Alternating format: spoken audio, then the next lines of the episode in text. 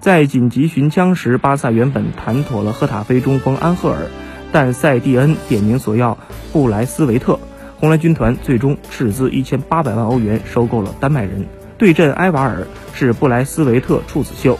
从表现来看，布莱斯维特绝对是物美价廉。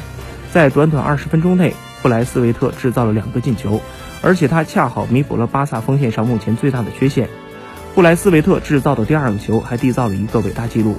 这是巴萨西甲历史上第六千一百五十一个进球，巴萨以一球之差超越皇马，独自领跑西甲历史进球榜。在帮助梅西上演大四喜之后。布莱斯维特得到了阿根廷人的拥抱。赛后，布莱斯维特变身追星，族称：“在和梅西拥抱之后，这件球衣我就永远不洗了。”